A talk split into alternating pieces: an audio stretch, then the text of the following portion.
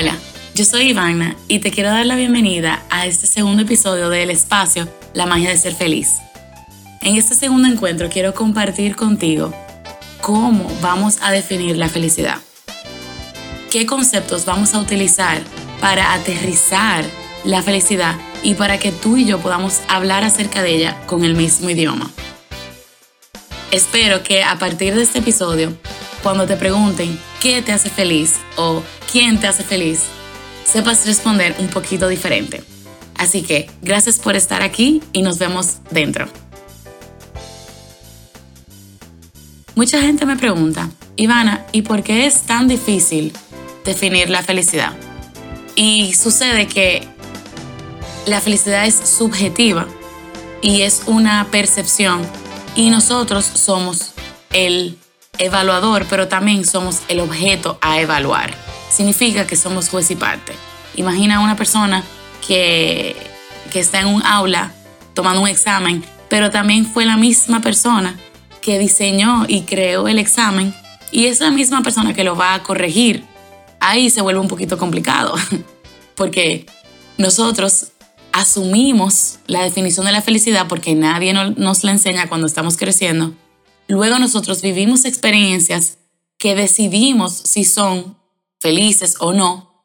Y luego nosotros mismos nos miramos al espejo y decidimos soy feliz o no soy feliz.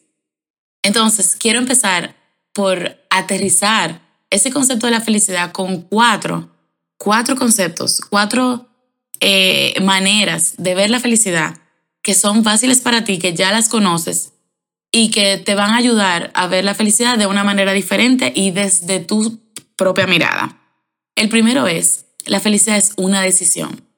Y es una decisión porque el ser humano toma, un ser humano averaje toma de 250 a 2500 decisiones al día. Decisiones tan automáticas o tan inconscientes como si sonreír o no sonreír a decisiones tan importantes y de tanto impacto para nuestra vida como si hacer una maestría o si decidimos pasar el resto de nuestra vida con una persona.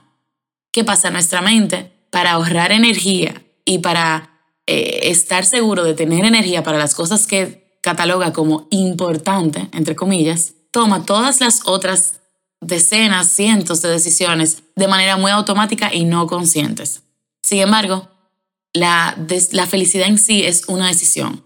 Y si, si yo no tomo la decisión de ser feliz, asimismo como si yo no tomo la decisión de una vez por todas eh, tener un estilo de vida saludable o crecer en una industria profesional diferente o cualquier decisión que decida tomar, si yo no tomo la decisión de ser feliz, a pesar de los obstáculos que se puedan presentar, que ojo, lo vamos a ver hoy, están dentro de mí y dentro de mi mente, la verdad que va a ser imposible poder ser feliz sin la decisión. Entonces, yo estoy segura que en algún momento de tu vida tomaste una decisión que tomó quizás segundos para que tu mente visualizara el resultado de esa decisión y decidiera que no hay nada que te separe entre tú y eso que viste. Asimismo debe pasar con la felicidad. Y cuando hablo tan estrictamente, por ejemplo, no quiero decir que significa que voy a poner a todo el mundo, que voy a tomar todas las cosas de mi vida y van a pasar a un segundo plano porque mi, felicidad es lo más importante y nadie me importa y nada me importa. No. Eso es omisión, eso es dejadez, e, eso no es sabio. Sabiduría es poder decidir ser feliz tomando en consideración todas nuestras realidades empezando por quién soy yo y cuál rol estoy asumiendo en mi vida. Y aquí viene el segundo concepto con el que vamos a definir la felicidad y es la actitud. La felicidad, le dicen por ahí, es un estilo de vida, es una actitud, no es una emoción, más bien un estado emocional. ¿Y qué significa eso? Y eso me lo explicó eh, un amigo mío del colegio que es filósofo y psicólogo de Harvard y me dice, eh, no, Iván, la gente dice que felicidad es una emoción, eh, sin embargo no. Y si ustedes no han visto una de mis películas favoritas, que es Intensamente o Inside Out, existen seis emociones básicas, o al menos esa es la teoría o propuesta eh, que, yo, que, yo, que yo creo. Y hay personas que dicen que la felicidad es una emoción, sin embargo no, es un estado emocional que es un conjunto de emociones. Eh, no sé si ustedes, aquí va otra película que les voy a recomendar, eh, han visto la película que se llama Héctor en busca de la felicidad. Es la típica película del típico hombre que tiene una vida que funciona, es un psiquiatra reconocido, hace dinero, tiene su esposa, tiene su hogar. Sin embargo, él no es feliz y él sale a la aventura de su vida con la decisión de encontrar la felicidad, de definir la felicidad. Y bueno, les, les, sin hacerles un spoiler, él regresa a casa, pero vive muchas experiencias, eh, y a mí me encanta la película, vive muchas experiencias que, que te ayudan a entender qué sería de ti si decides, en vez de encontrar la felicidad en el lugar donde estás, salir a buscarla. Eh, porque la felicidad está dentro y es una actitud. Es el segundo concepto. Actitud es cómo nosotros decidimos enfrentar todo lo que nos sucede. Y hay una frase que me fascina con relación a la actitud, y es de Víctor Frankl, y dice, la última de las libertades del ser humano es elegir la actitud con la que afronta la vida. Y para lo que, los que no conocen a Víctor Frankl, él, es, él fue psiquiatra durante el holocausto, perdió a su familia y perdió a, sus hijos, su esposa. Sin embargo, él veía alrededor de, alrededor de sí mismo que las personas, incluyéndolo a él, no perdían el sentido de vida, no perdían el propósito. Y él se convirtió en uno de los padres fundadores de lo que es la logoterapia, que es la rama de la psicología que estudia el propósito y sentido de vida, el para qué yo quiero vivir. Y él se enfocaba en la actitud porque él decía, Aquí, en estas circunstancias extremas bajo las cuales estamos tantos seres humanos, hay personas que todavía deciden hacer lo mejor que puedan con lo que tienen.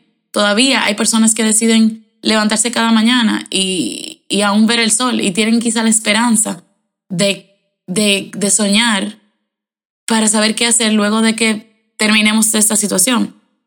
Y esto me acuerda una de las experiencias que más me han marcado. Y fue una vez yo iba saliendo de donde un cliente, en una torre, está el parqueo abajo, yo voy bajando, tengo mucha hambre. Era una de esas reuniones que se supone que duran una hora y salí tres horas y medias después. Ya había pasado la hora de almuerzo, no había desayunado. De nuevo tenía mucha hambre. Eh, voy bajando, estaba el sol en sus buenas, hacía mucho calor, mi carro estaba caliente. Cuando me monto en el carro, voy quejándome, eh, como dicen, como decimos, echando peste, o sea, súper mala vibras, una actitud feísima. Y, y cuando voy saliendo del parqueo, le doy paso a una señora que va cruzando eh, a través de las puertas del parqueo para cruzar la, la calle. Y la señora, eh, una señora alta, eh, en, eh, sobrepeso, que cargaba como, como 20 fundas de, del multicentro La Sirena, de La Sirena.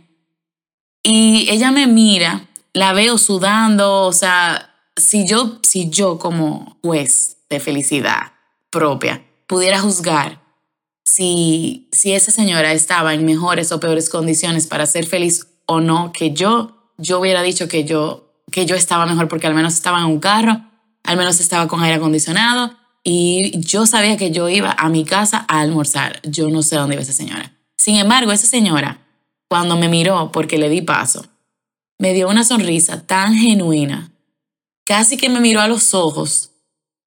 Y ustedes saben que la felicidad ni se improvisa ni se finge. Y yo vi la felicidad que llevaba esa señora, inclusive bajo la circunstancia en la que estaba. Y yo lo que sentí fue una vergüenza de mí misma, como así como una humillación. Y yo dije, concho, mira esa señora, mira lo que está viviendo, mira lo que está pasando, que también comparada con otras situaciones de vida es nada. Eh, o no es nada, sino que no es una situación de extrema. Y mira qué feliz ella iba, mira qué sonriente, mira qué genuina fue su agradecimiento en ese momento. Y bueno, en ese momento yo entendí que realmente es una actitud sin importar la circunstancia. Y, yo aquí siempre le dejo a las personas un ejercicio que es que no importa qué tan oscuro sea tu entorno, qué tan oscuro sea el espacio donde estés, siempre, siempre ilumina tu parte. ¿Por qué? Porque la luz siempre gana sobre la oscuridad y tu actitud puede ser luz. Entonces, llevamos el primer concepto, que es decisión. El segundo, actitud. Nos vamos al tercero, que es responsabilidad. Y señores, responsabilidad es una de mis palabras favoritas. Yo recuerdo en una entrevista hace como cuatro o cinco años que me preguntaron mi palabra favorita o un sinónimo de felicidad para mí. Yo dije responsabilidad. ¿Por qué? ¿Qué significa la palabra responsabilidad? Responsibility es tu capacidad de responder ante las cosas que te suceden. O sea, ¿de qué manera yo estoy asumiendo y respondiendo mis situaciones de vida? Por ejemplo, cuando yo digo responsabilidad, es muy importante yo entender cuál es mi responsabilidad y cuál no es mi responsabilidad. Por ejemplo, mi responsabilidad son mi conducta, mis pensamientos, mis ideas, mis acciones, mis palabras, las consecuencias de estas, de estas cosas que son mi responsabilidad, mis errores, mi conducta, mi esfuerzo. Entonces, esas son las cosas que yo tengo que tener eh, presente, que yo tengo que tener bajo mi, lo que llaman el locus de control, que es de qué manera yo asigno la responsabilidad de los resultados de las cosas. Cuando mi locus de control es interno, yo entiendo que yo tengo mayoría de control sobre las cosas que me suceden. Y cuando digo control, no quiero decir que yo controlo lo que el otro piensa de mí. No, porque sabemos que eso es eh, básicamente imposible. Pero yo sí controlo las cosas que yo pienso, digo y hago que causan un efecto en la otra persona, incluyendo lo que piensan de mí. Ahora, ¿qué cosas no son mi responsabilidad? Bueno, yo no soy responsable de las ideas de los demás, los pensamientos de los demás, las acciones de los demás, los sentimientos de los demás. Y aquí yo, yo siempre hago una historia que es eh, muy dear para mí, como dicen los americanos. Es muy cercana a mi corazón porque fue de mucha luz, aunque fue un momento oscuro. Y fue una vez en uno de mis primeros empleos, yo tuve un momento en donde yo tenía básicamente un desorden en mi escritorio y la persona que, que me supervisaba me llamó y me pidió una hoja, un papel, un documento que yo realmente no encontré. Esa persona vino a mi oficina, a mi escritorio, y, y de nuevo me dijo, pero ¿qué es este desorden? ¿Cómo tú puedes trabajar así? Eh, me llamó la atención y tuvo como un momento de descontrol y de poca responsabilidad sobre sí misma y tomó una acción que fue que limpió, o sea, básicamente barrió mi escritorio con sus manos y tumbó todo al piso. Esa persona estaba eh, siendo controlada por su ira, por su miedo, por todas sus emociones, pensamientos, sentimientos, que no eran mi responsabilidad. Sin embargo, yo tuve la grandísima dicha de que en ese momento yo vi a esa persona y yo lo único que vi fue una persona que no está sabiendo asumir la responsabilidad de sus emociones, en vez de ver una persona que me está atacando o que me está agrediendo o que está cometiendo un abuso contra mí. Y eso me dio una libertad, porque yo me di cuenta que bajo otras circunstancias, si yo no supiera la diferencia entre lo que es mi responsabilidad y lo que es la responsabilidad del otro, yo me hubiera sentido mal, me hubiera ofendido, quizás hasta hubiera renunciado. Sin embargo, mi responsabilidad es era en esa situación tener mi escritorio en orden, saber dónde estaba mi documento, ahí yo sí fallé, pero no era mi responsabilidad la actitud ni, ni, ni la emoción, ni la ira que controló a esa persona, ni cómo me hizo sentir. Yo decido cómo me siento.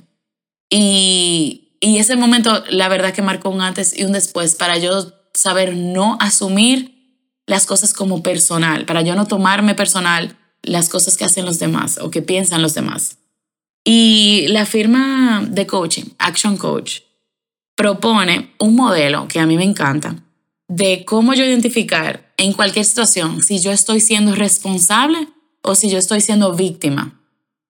Y cuando yo soy responsable, yo estoy actuando, yo estoy buscando recursos, yo estoy asumiendo, yo estoy confiando, yo estoy teniendo resultados. Sin embargo, cuando yo estoy en modo víctima, yo no estoy por encima de la situación, sino que estoy por debajo de la situación y lo que estoy es buscando culpa, sintiendo culpa, buscando excusas, estoy en negación, estoy tomándome las cosas personales, estoy poniendo la responsabilidad sobre los hombros ajenos. Y es, eso ha sido eh, eh, de mucha luz para mí porque cuando yo estoy en una situación digo que estoy por encima o por debajo de la situación. ¿Estoy siendo responsable o estoy siendo víctima de esa situación? Y si estoy siendo responsable, ¿cuáles son las responsabilidades que estoy asumiendo? ¿Ok? Entonces tenemos los primeros tres conceptos y dijimos decisión, actitud y responsabilidad. Y nos vamos con el último y el que yo y, Aristóteles diría que es el más importante, o bueno, yo corroborando con él, ¿no verdad? Es la acción. ¿Por qué? Porque la acción es lo que nos mueve a enfrentarnos al miedo. La acción, señores, la acción es lo que manifiesta nuestro pensamiento, es lo que manifiesta nuestras emociones. La acción es, es la única manera de nosotros tener resultados. Y decía Aristóteles que hay acción sin felicidad, pero no hay felicidad sin acción. Entonces, ese, este último recurso o este último concepto con el que vamos a definir la felicidad eh, es la diferencia entre tú actuar desde el miedo o actuar desde el amor.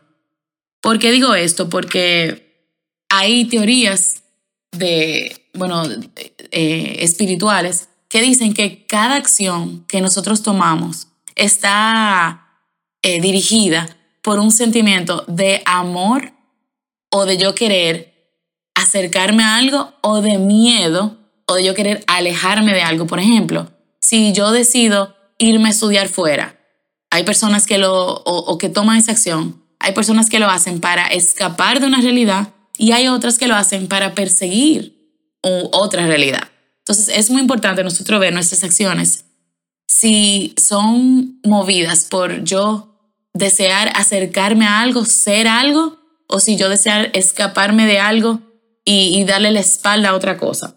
Entonces, el, la acción es también la única manera de nosotros enfrentar ese miedo, de nosotros decirnos a nosotros mismos, mira, esta felicidad sí es posible. Y aquí yo hago una historia muy bonita, que es que eh, mi papá, eh, luego de unos años de encontrarse en una situación económica que no le era favorable, que él no, no se sentía feliz. Yo, le, le, yo, mientras me estaba certificando como coach y viviendo en todo este mundo de eh, optimismo realista y, de desarrollo personal, crecimiento del alma y del espíritu humano, expansión, mejor dicho, yo le regalo a él un afiche que, que tenía pegado, lo vi en tenía escrito las personas que han logrado grandes cosas desde los 40 hasta los 70 años. Y había un listado de personas, el coronel Sanders de KFC, uno de los, eh, el, fundador de Starbucks, etc. Y cuando yo se lo regalé, en ese instante él abrió su mente, algo, algo se movió en él, que él tomó la decisión y a partir de ahí tomó acciones diferentes. Y en los últimos años él ha podido ver un cambio en, su situación financiera, en cómo él se siente con relación a perseguir su sueño, a hacerlo realidad. o sea, él decidió volver a sus, vamos a decir, a sus raíces eh, y a su pasión. Y la verdad que es otro ser humano y, y él mismo me ha hecho el testimonio de que eso fue ese día, ese afiche que yo le regalé y todas esas acciones que ese afiche inspiró.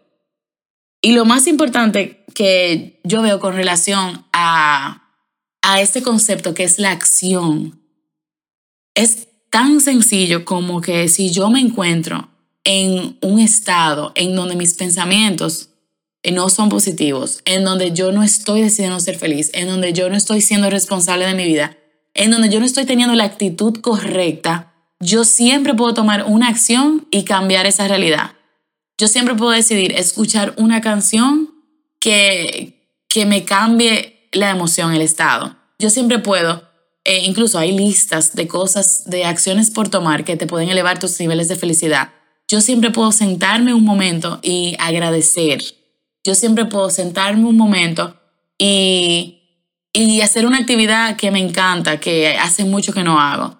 Incluso cuando hablemos de cuáles son los nuevos hábitos para la felicidad en unos episodios más adelante, vamos a hablar de cuáles son esas acciones, cuáles son esas actividades que tú puedes eh, ejercer para ser feliz ahora y hoy, o sea, en este momento. Y en base a estos cuatro conceptos con los que hemos definido la felicidad, eh, hay, una, hay una pregunta que, que siempre me ha dado curiosidad y se la hice a uno de mis amigos del colegio, que es filósofo y psicólogo de MIT y Harvard, es brillante él, y es que si la felicidad es causa o consecuencia. Y para mí, yo siempre digo, la felicidad es causa. Incluso hay una, hay una frase que me encanta y muy famosa que dice que el pájaro no es feliz porque canta, sino que canta porque es feliz. O sea, yo primero soy feliz y a partir de ahí veo las situaciones felices que hay en mi vida y hago más de ellas. Sin embargo, él me dijo, mira Ivana, no, la, felicidad es causa y es consecuencia. Y como nada se causa a sí mismo, porque todo tiene una causa y un efecto, la felicidad no puede ser causa y consecuencia al mismo tiempo. Y me dice, sin embargo, sucede algo muy interesante y es que nosotros como seres humanos a veces no sabemos identificar en qué momento la felicidad es causa, en qué momento la felicidad es consecuencia y cuáles son las cosas que la están o causando o siendo consecuencia. Por ejemplo, me decía, eh, si yo soy feliz cuando me como una pizza, yo creo que la pizza me hace feliz, yo creo que la pizza es la causa de mi felicidad. Sin embargo, no. Lo que yo pienso sobre la pizza lo que yo siento en ese momento que es hambre y estoy pensando que esta pizza va a satisfacer mi hambre y estoy, eh, estamos de acuerdo que comernos esa pizza nos da placer, lo cual eh, también el cuerpo lo confunde con, con esa felicidad y esa plenitud que no es placer y eso lo vimos en el primer episodio. Entonces, si es causa o consecuencia, es cualquiera de las dos, puede ser cualquiera de las dos. Yo diría que procures que sea causa, porque cuando es causa puedes encontrar consecuencias felices y puedes tener como consecuencia plenitud, paz, bienestar, eh, crecimiento, esperanza, amor y tantos sentimientos y tantos eh, estados positivos que vienen de tu decidir ser feliz y que vienen como consecuencia de tu tomar acciones para ser feliz, de tu tener la actitud correcta que viene de, una mentalidad sana y de, una, de un conocimiento sano de lo que es la felicidad. Y sobre todo, de saber que en todo momento la única persona responsable de tu felicidad eres tú. Y que si en cualquier instante estás sintiéndote que a causa de otra persona o a causa de una situación o a causa de X o Y estímulo exterior a ti, que a causa de eso no te sientes feliz, estás en modo víctima y debes volver a preguntarte cuál es mi responsabilidad en esta situación. Así que gracias por estar aquí. Sabes que puedes dejarme tus preguntas y tus comentarios y yo feliz de responderlos. Gracias por escucharme y gracias por acompañarme en este episodio. Nos vemos en el próximo de La magia de ser feliz.